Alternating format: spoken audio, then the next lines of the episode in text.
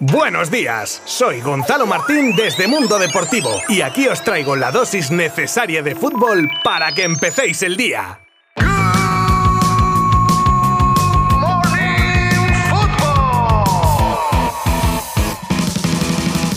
A ver, a ver, lunes hecho, martes, miércoles, jueves, hechos también.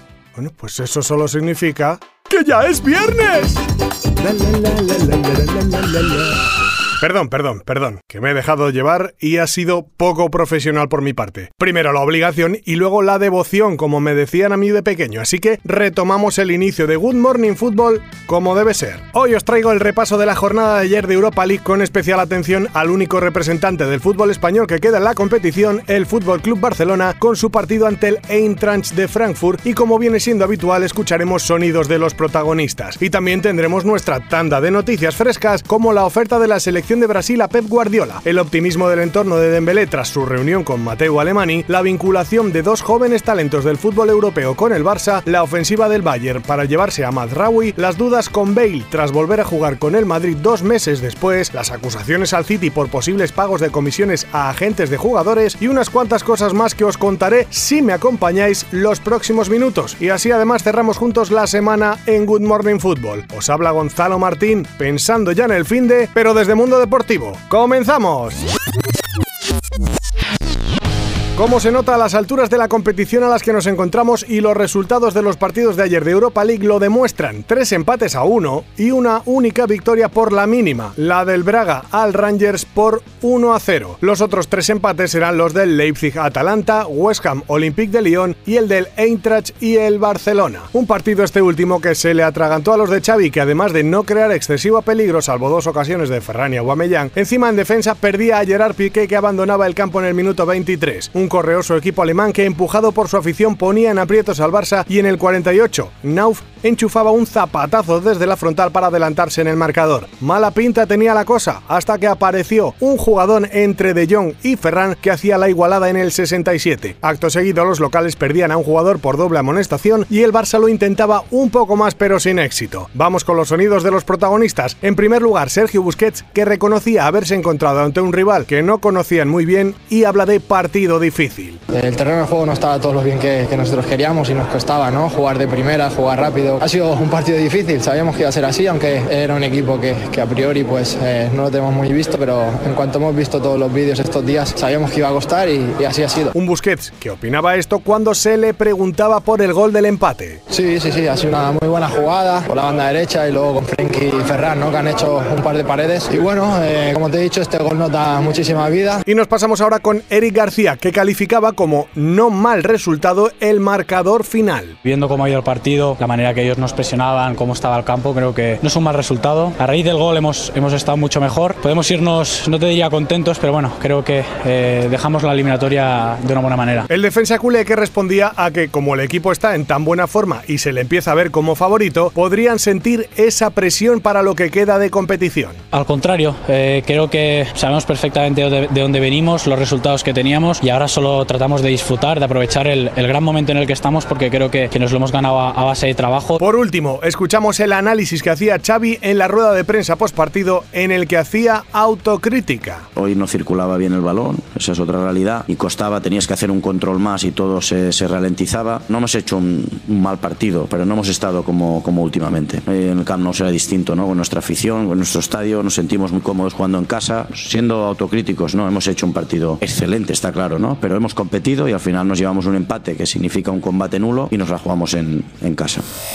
Pep Guardiola podría convertirse en el próximo seleccionador de Brasil. La Confederación Brasileña de Fútbol sueña con Pep y estaría dispuesta a ofrecerle un contrato entre 2023 y 2026, o sea, hasta el Mundial de Estados Unidos, Canadá y México, y todo esto a razón de 12 millones de euros netos anuales.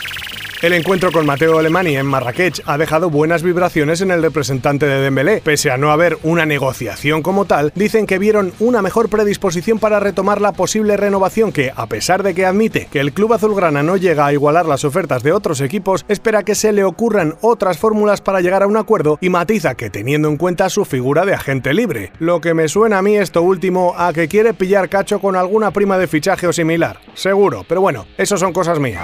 Hombre, la Web Foodmercato ataca de nuevo y nos brinda en esta ocasión a dos jóvenes talentos que el Barça tendría en el punto de mira, aun con Kessi fichado de manera oficiosa y jugadores como Pedri, De Jong o Gaby en la medular, parece ser que la Secretaría Técnica Azulgrana sigue muy de cerca a Christopher Nkunku del Leipzig y a Mason Mount del Chelsea, dos prometedores centrocampistas y ya casi estrellas en sus equipos que acaban contrato en 2024 y nunca está de más hacer el seguimiento de jóvenes talentos, por si acaso. Otro joven, aunque ya más asentado en la élite, es el lateral del Ajax, Nusair Madraoui, que ha suscitado el interés de muchos grandes de Europa, entre ellos el Barça. Pero es ahora mismo el Bayern de Múnich quien ha lanzado una ofensiva total por el defensa. Tanto es así que se dice que ayer se reunieron dirigentes del equipo germano y el representante del jugador, Mino Rayola, y habrían llegado a un acuerdo para que sea nueva cara en el Bayern la próxima temporada.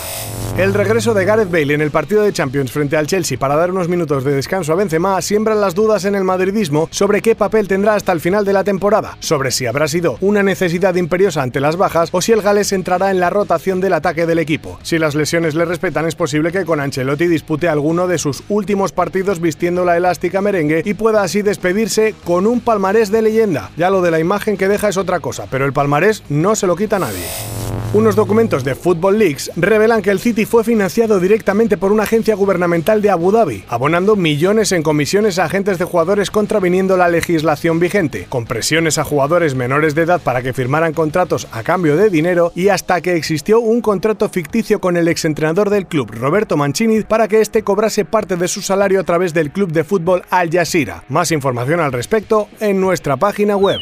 La temporada que está haciendo Karim Benzema está llevando al francés a otro nivel. Siempre se ha hablado de su calidad y también de que estaba a la sombra de Cristiano. Ya desde la marcha del portugués su aportación ha aumentado, pero es que este año se ha convertido en el líder del equipo y está dando la mejor versión de su carrera, lo que le ha colocado ya con 279 tantos en su haber. La pregunta es si llegará a superar a otras grandes leyendas del Madrid como Santillana, Di Stéfano o incluso Raúl, al que tiene a 7 goles, lo que le convertiría en el segundo máximo goleador histórico del Madrid. ¿Lo conseguirá esta temporada? ¿La que viene? ¿Qué opináis?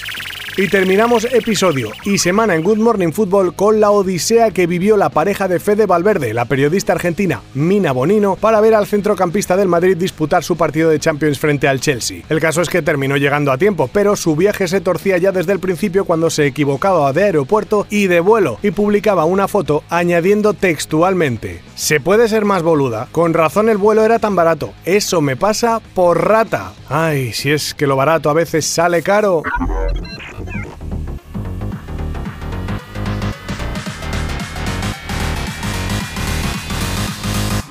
Bueno, ya sabéis que hoy mismo comienza una nueva jornada de Liga Santander, de Liga Smartbank y muchos más partidos que se van a extender a lo largo del fin de semana. Os dejo hasta el lunes en las manos de los compañeros de mundodeportivo.com. Muchas gracias por estar ahí. Buen fin de semana, yo me la aspiro. Abrazo virtual. Adiós, adiós. Nos escuchamos el lunes.